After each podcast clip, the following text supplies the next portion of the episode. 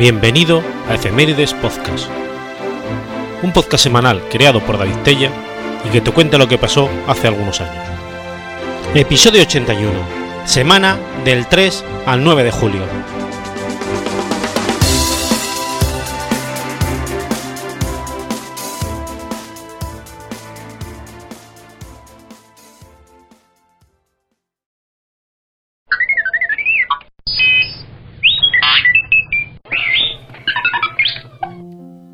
Domingo 3 de julio de 1898. Muere Juan Bautista Lazaga. Juan Bautista Lazaga y Garay fue un marino y militar español que nació en la localidad gaditana de San Fernando el 21 de abril de 1845 y falleció durante la batalla naval de Santiago de Cuba el 3 de julio de 1898. Ingresó en el Colegio Naval en julio de 1857 en octubre de 1860 recibió el nombramiento de guardiamarina de segunda clase, y en enero del 61 se le destinó a la isla de Cuba, donde realizó cruceros de instrucción en distintos buques. En noviembre del mismo año formó parte de la escuadra al mando de Joaquín Gutiérrez de Rubalcaba, que llevó a cabo el ataque a Veracruz y San Juan de Ulloa. En octubre de 1863 ascendió guardia marina de primera clase, y en enero del 64 regresó a la península. En noviembre de 65 ascendió al fede de navío y solicitó ser destinado a la escuadra del Pacífico, en la cual, al mando de Castro Méndez Núñez, entró en combate el 2 de mayo de 1866 en el combate del Callao. En 1867 finaliza el viaje de circunnavegación a bordo de la Berenguela y a finales del 69 fue destinado al apostadero de La Habana. En febrero de 1870 ascendió a teniente de navío de segunda clase y en julio del 84 a teniente de navío de primera clase. Entre estos años fue destinado en distintos periodos alternativos entre la península y la isla de Cuba. En la primavera de 1884 regresó definitivamente a la península y recibió el nombramiento de jefe del Centro Meteorológico del Observatorio de Marina de San Fernando. Permaneció en este destino hasta junio del 87, en que fue ascendido a capitán de fragata, designándosele para el mando de la fragata Gerona. En enero de 1889 fue nombrado primer ayudante de la mayoría del departamento de Cádiz y permaneció en este cargo hasta noviembre de 1890, fecha en la cual se le designó comandante del crucero Isla de Cuba, con lo que realizó un viaje a las Islas Canarias y el Río de Oro, que finalizó en mayo de 1891. Continuó al mando del mismo buque y prestó servicios en las costas de la península. En 1892 fue nombrado presidente de la Junta de Estudios para la Canalización de Santipetri. En julio de 1892 se le nombró comandante del puerto de Ponce, en la isla de Puerto Rico, cargo que ostentó hasta la primavera de 1894. En junio fue nombrado comandante del crucero Aragón, puesto en el que permaneció hasta febrero de 1896 cuando fue ascendido a capitán de navío y se le designó comandante de quilla del crucero acorazado Princesa de Asturias. Al mismo tiempo, se le nombró presidente de la Junta de Fondos Económicos de, Edificios Militares. Cesó en enero del 97 del primero y en febrero del mismo año del segundo. En ese momento se le designa comandante del crucero Almirante Oquendo, que se unió a la escuadra de instrucción. Se hizo la mar en febrero con rumbo a Las Palmas y el 29 de febrero de 1898 puso rumbo al Mar Caribe. Se le ordenó a la escuadra centrarse en San Vicente. El crucero protegido Infanta María Teresa, el crucero acorazado Cristóbal Colón y los destructores Furor, Plutón y Terror partieron de Cádiz el 8 de abril de 1898 y llegaron a San Vicente el 14 de abril del mismo año. Los buques experimentaron problemas mecánicos y consumieron más cabrón del esperado durante el trayecto. La escuadra se vio reforzada con la llegada de dos cruceros protegidos, el Almirante Oquendo y el Vizcaya. La guerra hispano-norteamericana comenzó mientras la escuadra estaba en San Vicente. Debido a la neutralidad de Portugal, de acuerdo con las leyes internacionales, se ordenó que debían abandonar Sao Vicente en 24 horas desde la declaración de la guerra. La zaga, junto con el resto de la escuadra de Cervera, partió el 29 de abril con rumbo a San Juan de Puerto Rico. A causa de los continuos problemas mecánicos y el bajo nivel de carbón, intentaron repostar en Martinica el día 10 de mayo. Mientras, Plutón y los cruceros permanecieron en aguas internacionales. El furor y el terror entraron en Fort-de-France para solicitar un suministro de carbón. Francia, que era neutral, se negó a suministrar el carbón a la escuadra española.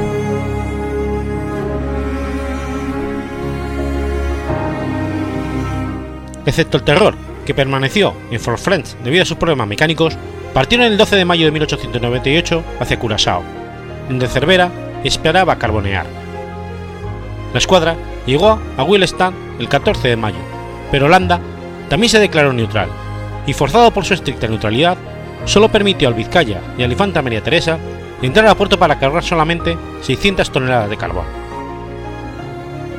El 15 de mayo partió la escuadra, que no podía dirigirse a San Juan, la cual se encontraba bloqueada por la US Navy, pero aún podían acudir a Santiago de Cuba, en la costa sudeste de Cuba, a donde llegaron el 19 de mayo de 1898. Cervera esperaba reparar sus buques antes de verse atrapado. Su escuadra se vio bloqueada cuando la escuadra norteamericana llegó el 27 de mayo y comenzó un bloqueo que duró 37 días. A principios de julio, cuando la caída de Santiago era evidente, Cervera decidió que la única esperanza de su escuadra era tratar de escapar a mar abierto para huir del bloqueo. La fecha elegida para intentar romper el bloqueo fue el 3 de julio.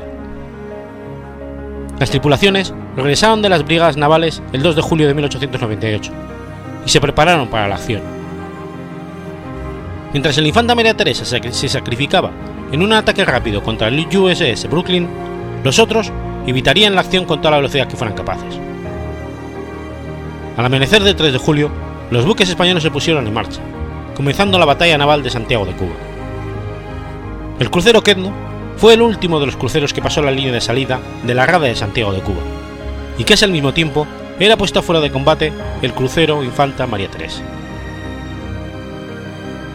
En cuanto el Oquendo estuvo fuera, fue atacado por el acorazado USS Iowa, al que posteriormente se le unieron otros dos acorazadas más, un crucero acorazado y un crucero protegido, que concentraron su fuego sobre el Oquendo. Juan Bautista Lazaga falleció el 3 de julio de 1898 a bordo del crucero Kendo. Según algunas inversiones, por un infarto, según otras, ahogado, o por las heridas, y según otras, se suicidó después de que la tripulación evacuara el barco.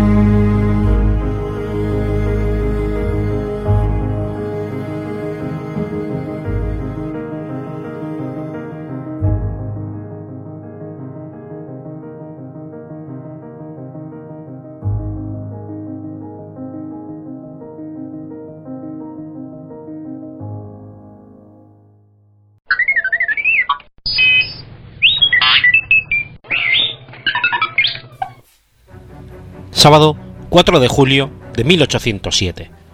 Nace Giuseppe Garibaldi. Giuseppe Garibaldi fue un militar y político italiano. Junto con el rey de Cerdeña, Víctor Manuel II, fue uno de los principales líderes y artífices de la unificación de Italia. Giuseppe Garibaldi nació en Niza, actualmente en territorio francés cerca de la frontera italiana. Sin embargo, puede considerarse que era italiano, dado que por esa fecha la ciudad de Niza pertenecía al reino de Piamonte. En 1827, con 20 años, formó parte de la tripulación del Cortese, un barco que partió de Niza y viajó por el Mar Negro, Estambul y Galacia, siendo testigo de la guerra turco-rusa. En 1832, y teniendo solo 25 años, es nombrado capitán del barco Clorinda, con el que viajó de nuevo por el Mar Negro. La mala suerte quiso que este barco fuera secuestrado por unos piratas turcos, se dice que Giuseppe Garibaldi estuvo a punto de ser fusilado, pero solo fue herido en la mano. Con la ayuda del resto de los tripulantes y su primo, consiguió zafarse de los piratas y escapar. Después de más de seis años de ausencia, Giuseppe volvió a su ciudad natal. Un año más tarde participó en el movimiento de la joven Italia de Mazzini, entregando su vida a la patria y ganando los galones de capitán de la Marina del Piemonte. Lo apodaron Cleombroto, como si se tratara del mítico héroe espartano y estuvo involucrado en la, insurrección del Piemonte. Esto le costó una condena en muerte, después de su captura y tras ser considerado uno de los cabecillas de la revuelta.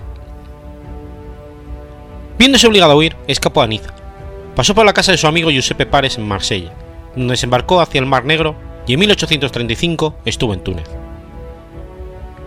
Volviendo a Marsella, partió hacia Sudamérica en el bergantín Nautonier, haciéndose pasar por un tal Borrell, siendo seguido por otros camaradas de la joven Italia, como el capitán Juan Lamberti. Una vez llegado a su nuevo destino, se afincó en Río Grande do Sul. Llegado a Sudamérica, contactó con otros disidentes italianos por las revueltas de la joven Italia, y llegó a ser presidente de la filial de esta organización en el continente americano, gracias a su amigo Giuseppe Stefano Grondola. También formó parte de la logia masónica Asilo di Virtud. Luchó contra el Imperio de Brasil en la Revolución de la República Rio-Grandense, liderada por Bento Gonçalves da Silva. En estas acciones tomó, junto al general David Canabravo, la ciudad portuaria de Laguna, en el estado de Santa Catarina, lo que facilitó la creación de la República Catarinense o República Juliana. En 1841 pasó a Uruguay, donde tenía lugar la guerra entre los blancos de Manuel Oribe, apoyado por el gobierno de Buenos Aires del gobernador Juan Manuel de Rosas, y el gobierno colorado de Fructuoso Rivera, instalado en Montevideo. Declarada en diciembre de 1838, la denominada Guerra Grande se desarrolló desde el 38 hasta 1851. El gobierno de Oribe estaba en las afueras de Montevideo, en el barrio que hoy se denomina La Unión, a la espera del momento justo y oportuno para tomar la ciudad. Mientras tanto, Garibaldi, radicado en Montevideo, además de su actividad revolucionaria, daba clases de matemáticas e ingresó en la logia masónica Les Amis de la Patrie. Al mismo tiempo, en el Río de la Plata operaba la flota de la Confederación, al mando del almirante argentino Guillermo Brown, que intentaba bloquear el puerto de Montevideo. La flota armada por el gobierno de Montevideo, comandada por el comodoro Juan Coe, había sido destruida. En 1842, el gobierno de Montevideo designó a Garibaldi como sustituto de Coe. Al mando de la flota, libró el 16 de agosto de 1842 un combate naval en el río Paraná en una sección del río llamada Costa Brava, denominándose así el enfrentamiento del combate de Costa Brava, cerca de la localidad de Esquina, provincia de Corrientes, Argentina. Las naves comandadas por Garibaldi fueron derrotadas por las fuerzas de Brown. Después de sufrir fuertes pérdidas, Garibaldi le escapó. De nuevo en Montevideo, en 1843, Garibaldi organizó una unidad militar que fue denominada la Legión Italiana, al frente de la cual se puso al servicio del gobierno de Montevideo, conocido históricamente como el Gobierno de la Defensa. Entre las acciones militares en que participó Garibaldi al frente de su legión italiana, se destaca la que tuvo lugar en las afueras de las murallas de Montevideo, llamada Combate de Tres Cruces, por haberse realizado en el paraje así denominado, el 17 de noviembre de 1843. Tras ello, embarcado en una nueva flotilla de una veintena de naves con los 900 hombres de tropa para desembarco y contando con el amparo de las escuadras de Francia e Inglaterra, pudo ocupar en abril de 1845 la ciudad de Colonia. En septiembre toma la isla de Martín García, defendida por la Confederación, y la ciudad de Gualeguaychú, la que sufre grandes saqueos. Es de notar que Garibaldi admite los saqueos, que fue una pauta de comportamiento del cuerpo mercenario que dirigía. En noviembre de 1845, una flotilla al mando de Garibaldi llega al puerto de Salto y luego recupera la ciudad prácticamente sin resistencia. Garibaldi rescata a las familias de la ciudad, las que vuelven con sus carros de víveres. La ciudad de Salto sufre un sitio hasta que los atacantes son derrotados el 9 de enero de 1846 en puntas del arroyo Ceibal. Al amanecer del 8 de febrero, tropas que provenían de Corrientes, al mando del general Servando Gómez, se disponen ahora a atacar la ciudad de Salto por el norte. La situación es muy difícil. Garibaldi entiende que la mejor oportunidad para la ciudad es que el combate tenga lugar lejos de ella, por lo que sale el encuentro del general Servando Gómez en las cercanías del arroyo San Antonio. Las fuerzas de Garibaldi, sabiéndose inferiores, toman posiciones defensivas estáticas. Los ataques van siendo rechazados uno tras otro, y las pausas entre las oleadas sirven para que los hombres de Garibaldi se vayan suministrando con armamento y municiones de los enemigos caídos. A las 9 de la noche, con los hombres totalmente exhaustos y ante un campo repleto de cadáveres, los combates finalmente cesan. Las intenciones invasoras habían sido derrotadas. Garibaldi se retira de sus posiciones rumbo a Salto, tras haber perdido alrededor de una tercera parte de sus efectivos. Después de diversos avatares y aventuras en este país, Garibaldi se casa en 1842 con Ana María de Jesús Ribeiro, llamada después Anita Garibaldi. Ella la conoció en 1839 en La Laguna, Santa Catarina, en la que fue un auténtico amor a primera vista. Tras volver a Italia en 1848, libró numerosas batallas a favor de la independencia de los estados del norte de Italia, ocupados por Austria y Francia, a las órdenes del ejército del Reino de Saboya se convirtió en un auténtico héroe para el pueblo de Italia del Norte ávido de libertad. Con apoyo francés, intervino en la guerra contra Austria, si bien el cambio de actitud de Napoleón III, apostando súbitamente por la negociación, truncó temporalmente los objetivos de Garibaldi. Se creó la República Romana, pero esta fue derrotada. Tuvo que ir de Italia con 3.900 soldados y su, esposa, y su esposa Anita mientras eran perseguidos por un ejército de españoles, franceses y napolitanos. Sin embargo, Anita murió en la fuga a consecuencia de una fiebre tifoidea el 4 de agosto del 49. Estuvo un tiempo en Tánger y luego se fue a Staten Island, Nueva York. En 1854 volvió de nuevo a Italia y compró la isla de Caprera. Al estallar la Segunda Guerra de Independencia Italiana, era mayor general de los cazadores de los Alpes, compuestos por 3.000 soldados. Con ellos conquistó Varese, Como, Brescia y las negociaciones de paz, Víctor Manuel II de Saboya logró la anexión de Lombardía, tras la que vendrían las de Parma, Módena, Toscana y Romaña, al solicitar sus gobiernos provisionales su unión al Piemonte. El siguiente objetivo de Garibaldi fue entonces lograr la anexión del reino de las dos Sicilias al Piemonte. En dicho reino Francisco II de Nápoles ejerció una monarquía absoluta. Sin embargo, le garantizaban el bienestar a la población. Los movimientos separatistas en Sicilia fueron el caldo de cultivo para la expedición de los Mil Camisas Rojas, auspiciada por Cabur.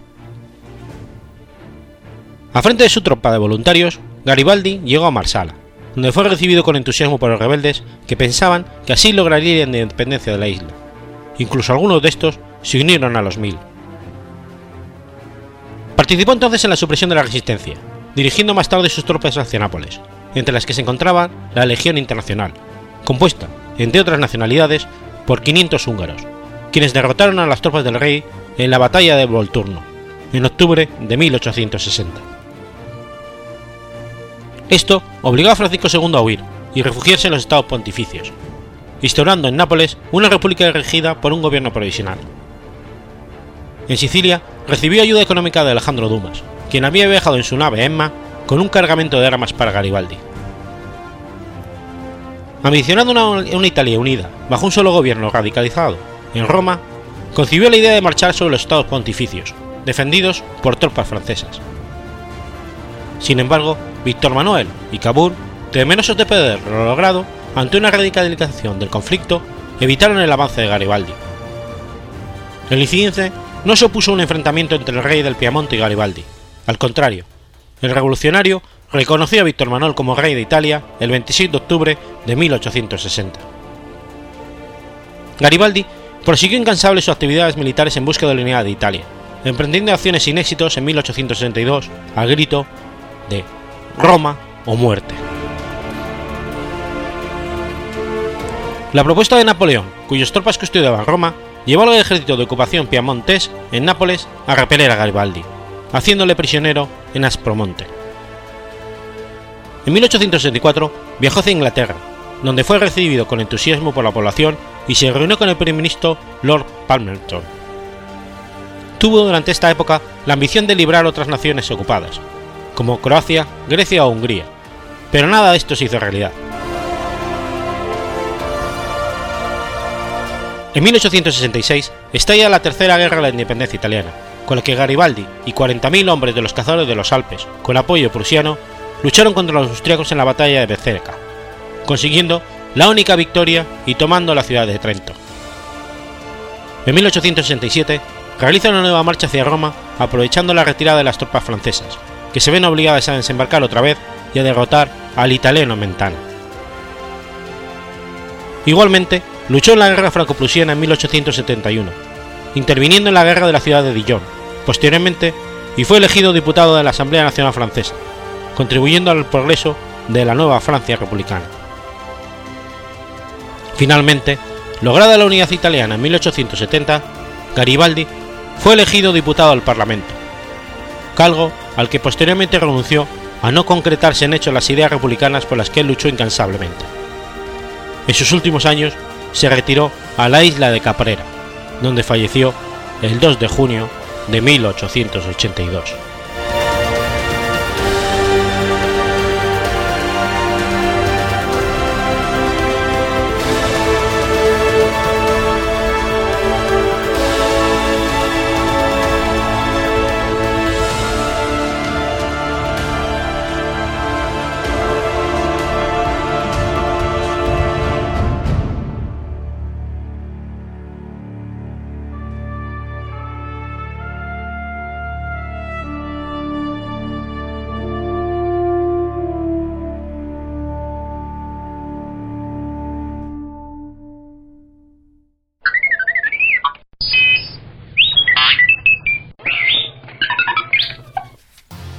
Domingo 5 de julio de 1846.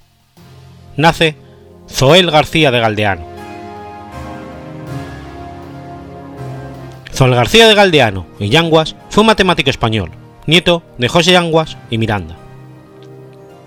Su padre, militar, murió en acción de guerra dejándolo huérfano. Su abuelo materno, el gran historiador José Yanguas y Miranda, se ocupó de su instrucción Obtuvo los títulos de perito agrimensor, maestro superior, licenciado en Filosofía y Letras y licenciado en Ciencias Exactas.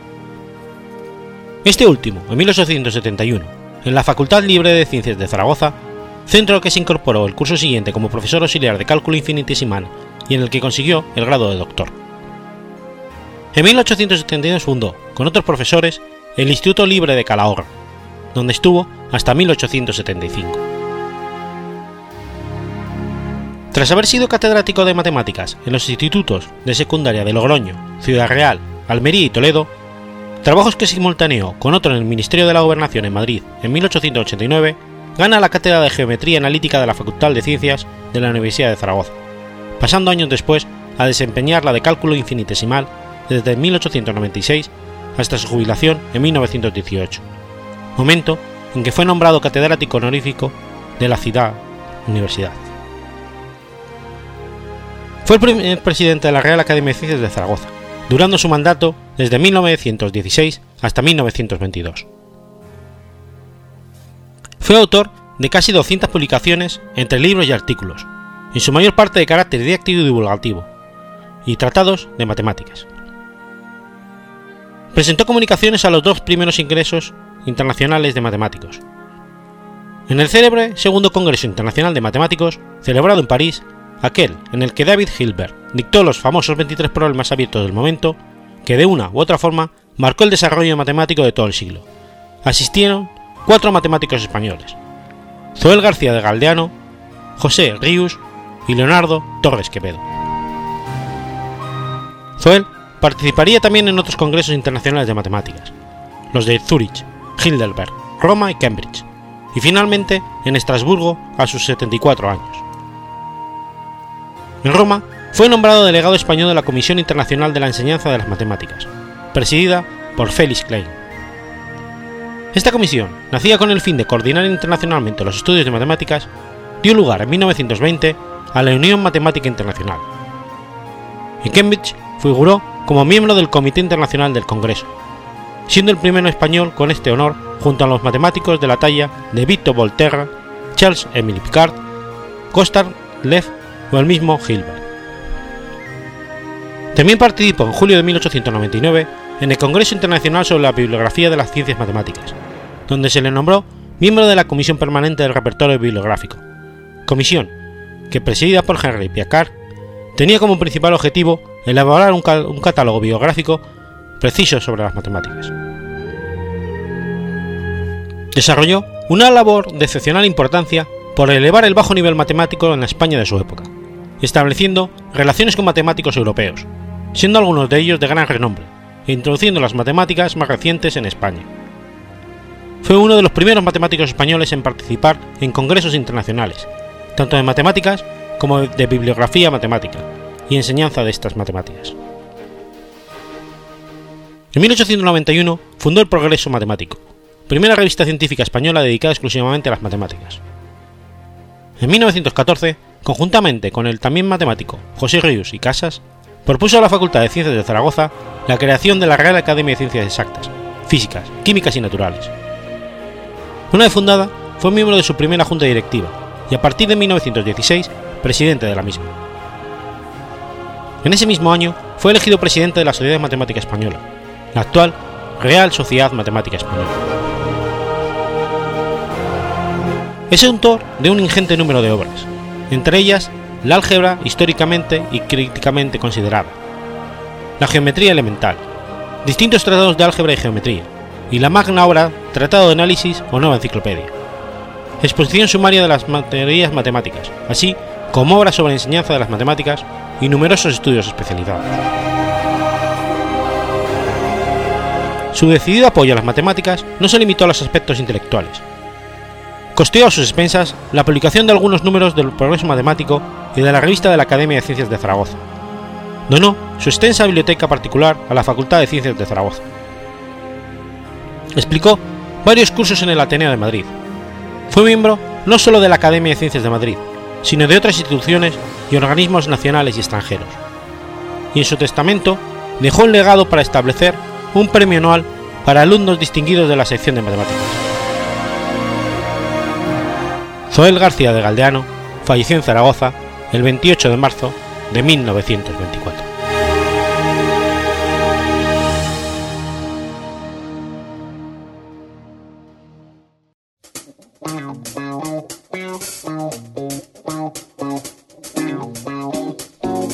¿Conoces la Asociación de Escuchas de Podcasting? Asespod es el primer lugar de encuentro para todas aquellas personas que escuchan este formato de audio.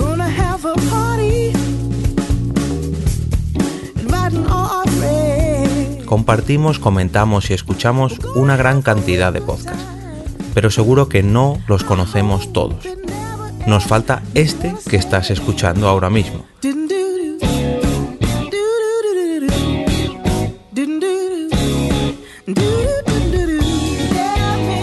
Queremos que tú, oyente de este podcast, formes parte de todo esto. Asociate gratis en nuestra web, asespod.org. Búscanos en las redes sociales, Twitter, Facebook y Google ⁇ Recuerda, asespod.org.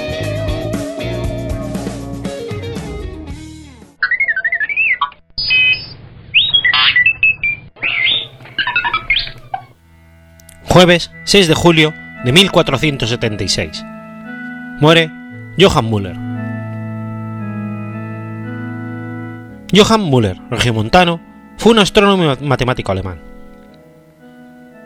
Se puede decir que Müller fue verdaderamente un niño prodigio. Dio muestras de su enorme talento desde muy temprana edad y una habilidad sorprendente para las matemáticas. Como muestra de esto, a la edad de 11 años, se matriculó en la Universidad de Leipzig para estudiar dialéctica, continuando los estudios universitarios desde 1447 hasta 1450. Posteriormente ingresó a la Universidad de Viena y allí conoció al que sería su profesor y amigo Bach. Durante esta época su principal actividad se centró en el estudio de las matemáticas, la astronomía y la cosmología. Fue tan veloz en su aprendizaje que al acabar sus estudios en 1452, las normas de la universidad le exigían alcanzar la edad de 21 para obtener el título de licenciado. Por esta razón, tuvo que esperar hasta alcanzar la edad requerida.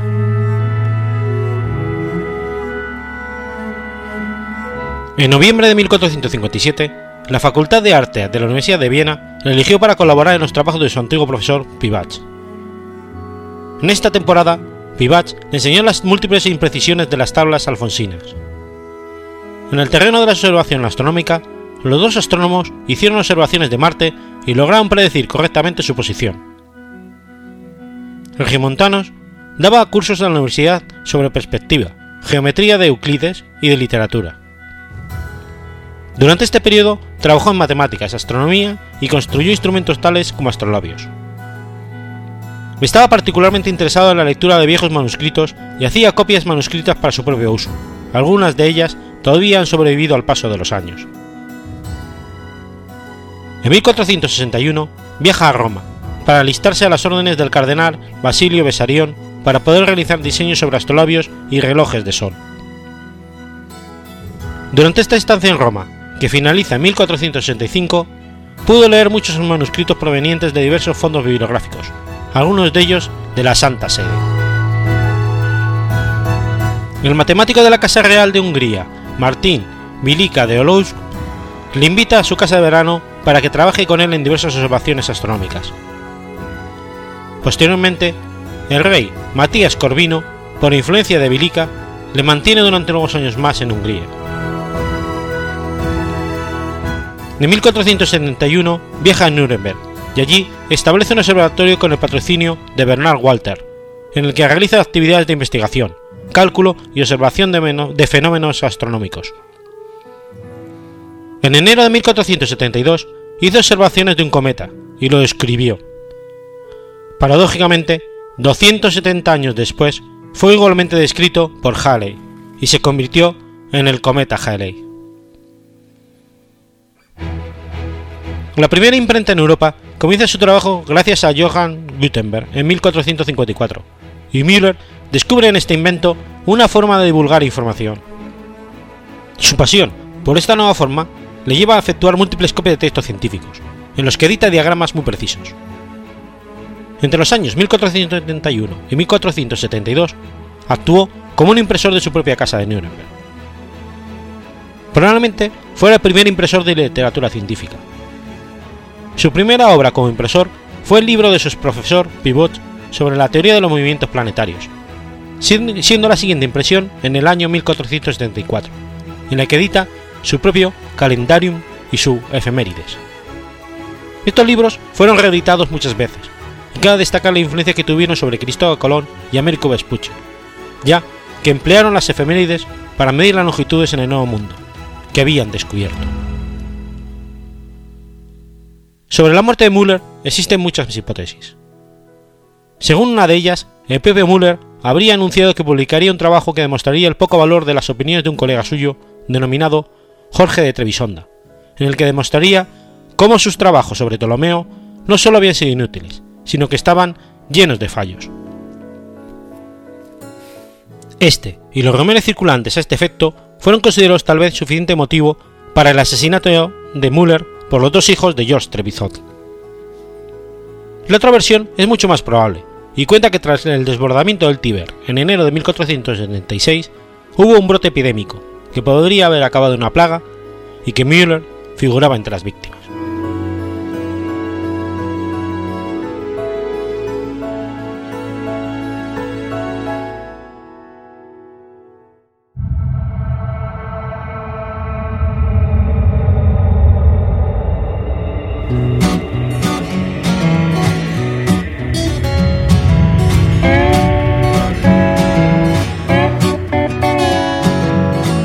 ¿Sabías que existe una asociación donde damos voz a los podcasts? La asociación Podcast nace con el propósito de aunar intereses relacionados con el podcasting, ofreciendo formación, soporte y una mesa de debate sobre el podcasting, no solo en España, sino también en toda Hispanoamérica. Entre nuestros proyectos destacan nuestro libro colaborativo, la organización de diferentes eventos relacionados con el podcasting como las jornadas de podcasting, los premios de la Asociación Podcast y Radio Podcastellano. Para formar parte de la comunidad, recibir información de eventos y estar al tanto de lo que ocurre, solo tienes que entrar en asociacionpodcast.es y hacerte socio simpatizante. Ahora es tu oportunidad de formar parte de esta gran comunidad asociacionpodcast.es. Si lo prefieres, puedes escribirnos a info.asociacionpodcast.es y responderemos todas tus dudas. También puedes seguirnos en Twitter con el usuario AsociaPodcast.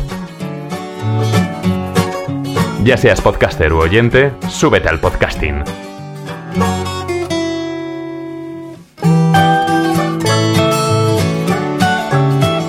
Gracias, de nada. Súbete al podcasting.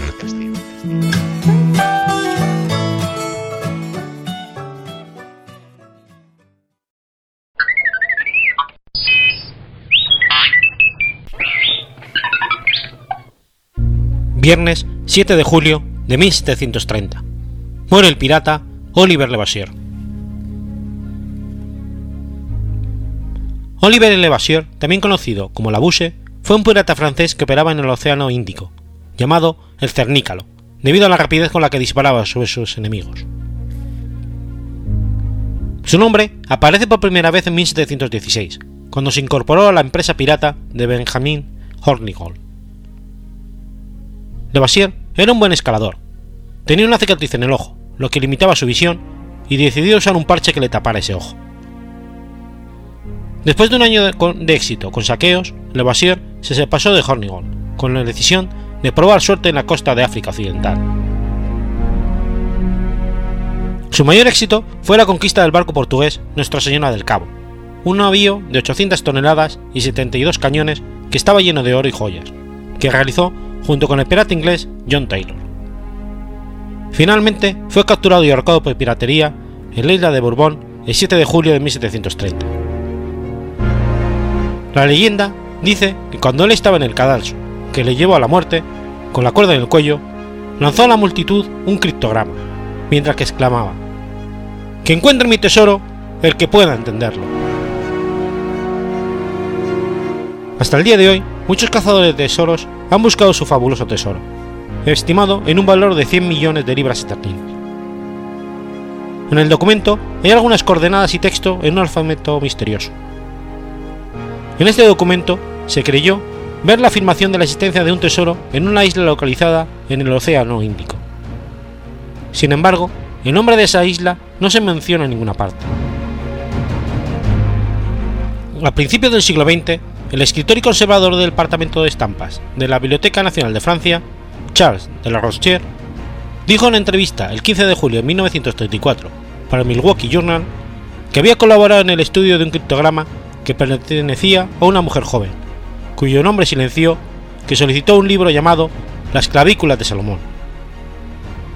Su descifrado no fue nada concluyente, pero se lanzó a una búsqueda del tesoro. Hay varias hipótesis sobre la ubicación del tesoro. Hay quien cree que se encuentra en las islas de la Reunión, por supuesto en las Seychelles, Rodríguez, Madagascar, Mayotte o la isla de San Marí. El buscador de tesoros Vivique pasó gran parte de su vida buscando en la Reunión. En Rodríguez se estableció el abuelo paterno del escritor J.M.G. Leclerc, pasando unos 20 años en la isla buscándolo. En 1947, el inglés Reginald Chris Wilkins estudió el problema y creyó descubrir que el caso tenía relación con los 12 trabajos de Hércules. Hasta 1970 buscó y cavó en la isla de Mae, en las Seychelles. Sin embargo, por mucho que buscó, lo único que encontró en una cueva, además de, armas antiguas, fueron algunas monedas y unos pequeños restos.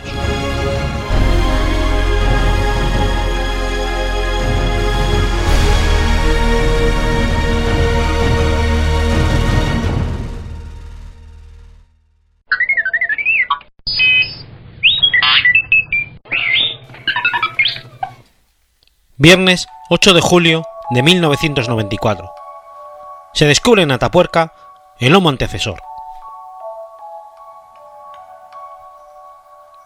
El Homo antecesor es una especie extinta perteneciente al género Homo, considerada la especie homínida más antigua de Europa.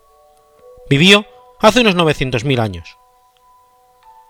Eran individuos altos, fuertes, con rasgos arcaicos y cerebro más pequeño que el del ser humano actual y con menos circunvoluciones cerebrales.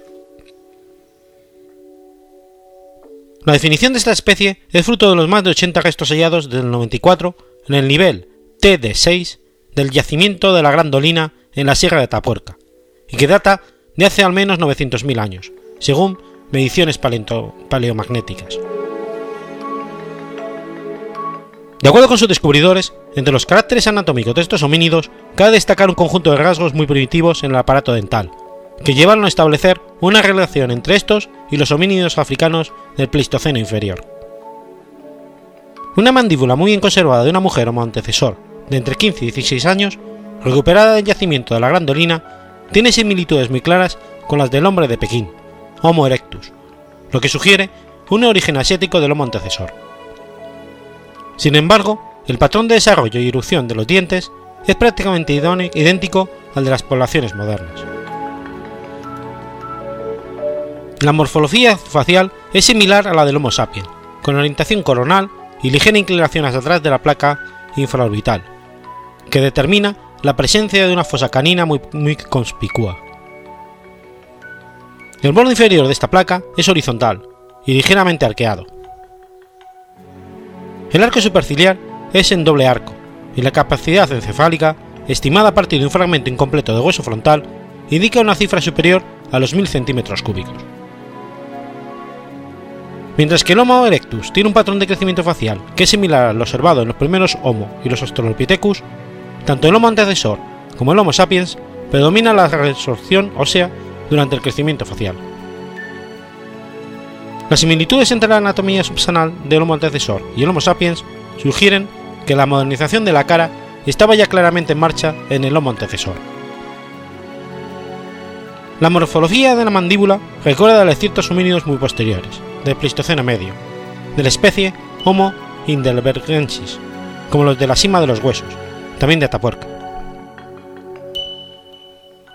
El esqueleto postcraneal indica una cierta gracilidad en la comparación con la mayor robustez del hombre de Neandertal de la segunda mitad del Pleistoceno medio. La mayoría de los individuos alcanzarían una altura de entre 1,60 y 1,85, con un peso de entre 60 y 90 kilos. En la actualidad, la validez de esta denominación como especie diferente es defendida por su descubridor y otros expertos, que consideran que el Homo antecesor precede al Homo heidelbergensis y por tanto es también antepasado del Homo neanderthalis.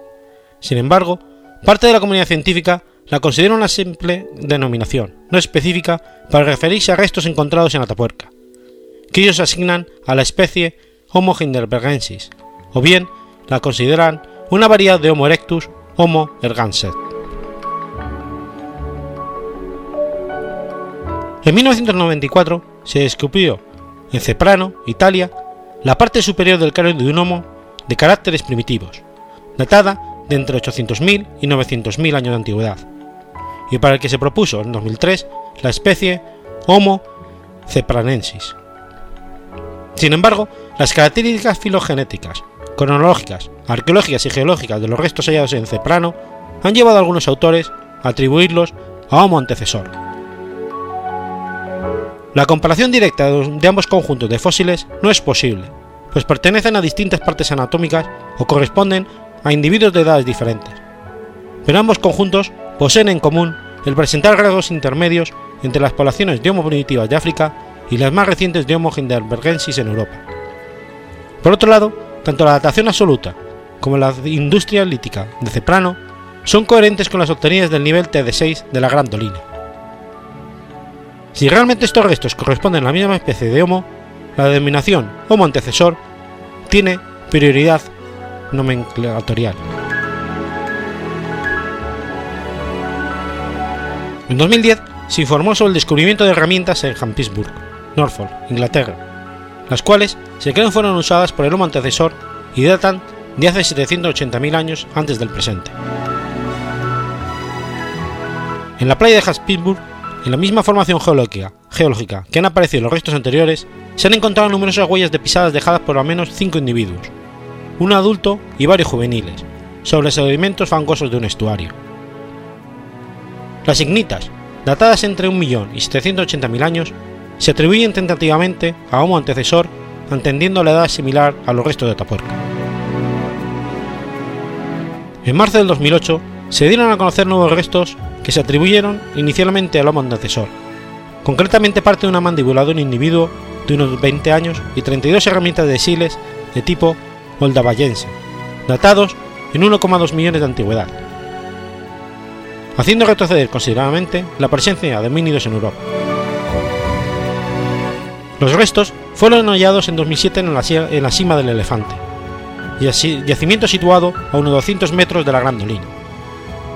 Sin embargo, el estudio detallado de la mandíbula han llevado posteriormente a identificar estos restos como Homo sp, pertenecientes al género Homo, pero sin, sin precisar la especie, ya que probablemente pertenecen a una nueva especie aún sin definir, y cuyas relaciones filogenéticas, sin más datos, son aún imprecisas.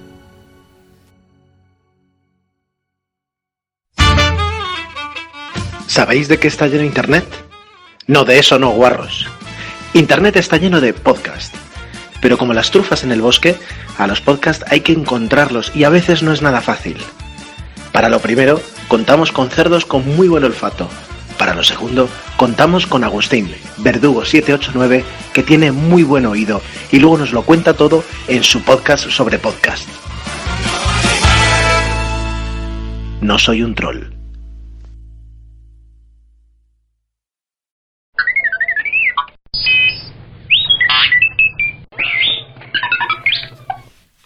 Viernes 9 de julio de 1971. Nace Mark Andresen.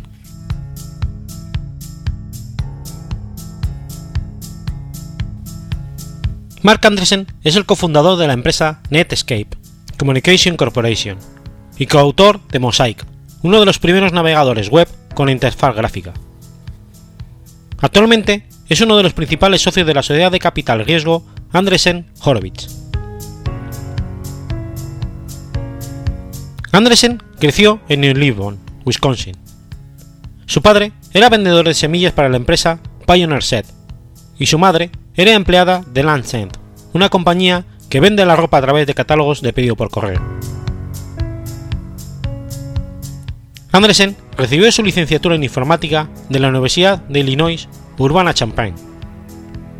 Como estudiante, trabajó en verano en la IBM de Austin, Texas. También colaboró en el Centro Nacional de Aplicaciones para Supercomputadores, donde se familiarizó con los estándares abiertos de Tim Berners-Lee para la World Wide Web. Durante este periodo, Andresen y su compañero de trabajo, Eric Bina, trabajaron juntos para crear Mosaic. Mosaic fue creado en 1993 mientras todavía era un estudiante de 22 años de la universidad y becario en el National Center of Supercomputing Application, el navegador permitía que la red pudiera ser explorada mediante simple clic de ratón, ya que los navegadores anteriores eran en modo texto y se usaban con el teclado. La incorporación de imágenes al texto no solo introdujo el concepto multimedia en Internet, sino que también permitía algún tipo de diseño gráfico en el recién nacido medio que era entonces la web. Mosaic se distribuyó gratuitamente entre la computación científica y contribuyó a la rápida expansión de la World Wide Web. En la actualidad, menos del 5% de los internautas utilizan Netscape. También Apache, un proyecto de software libre, adelantaba Netscape en el campo de los servidores.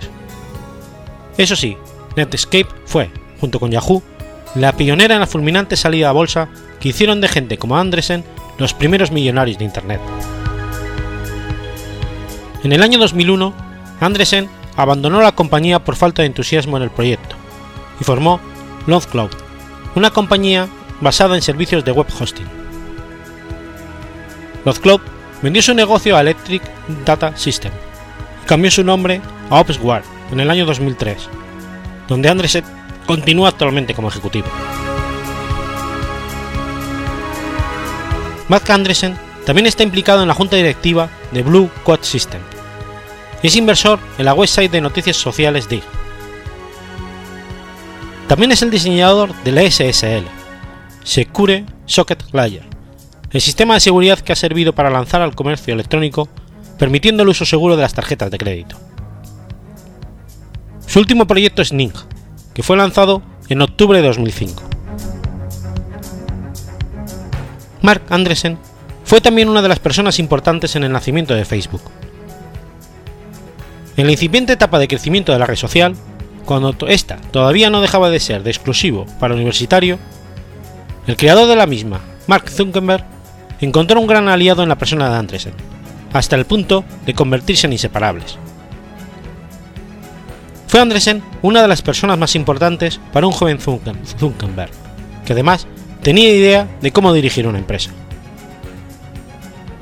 Fue, según dicen algunos, tras conocer a Andresen, que Mark Zuckerberg empezó a comportarse como un auténtico líder.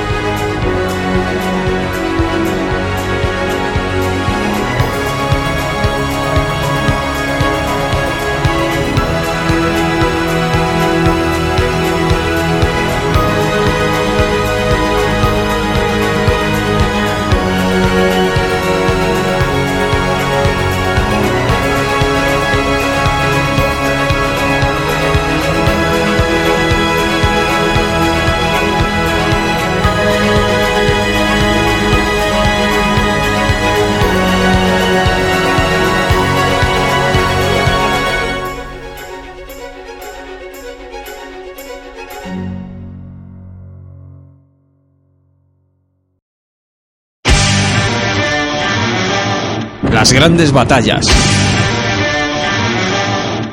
La aventura. La estrategia. La audacia. Amigos, enemigos y el espíritu de sacrificio. En resumen, la guerra. Este es tu programa. Este es tu podcast. Zafarrancho Podcast. Dirigido y presentado por Esteban.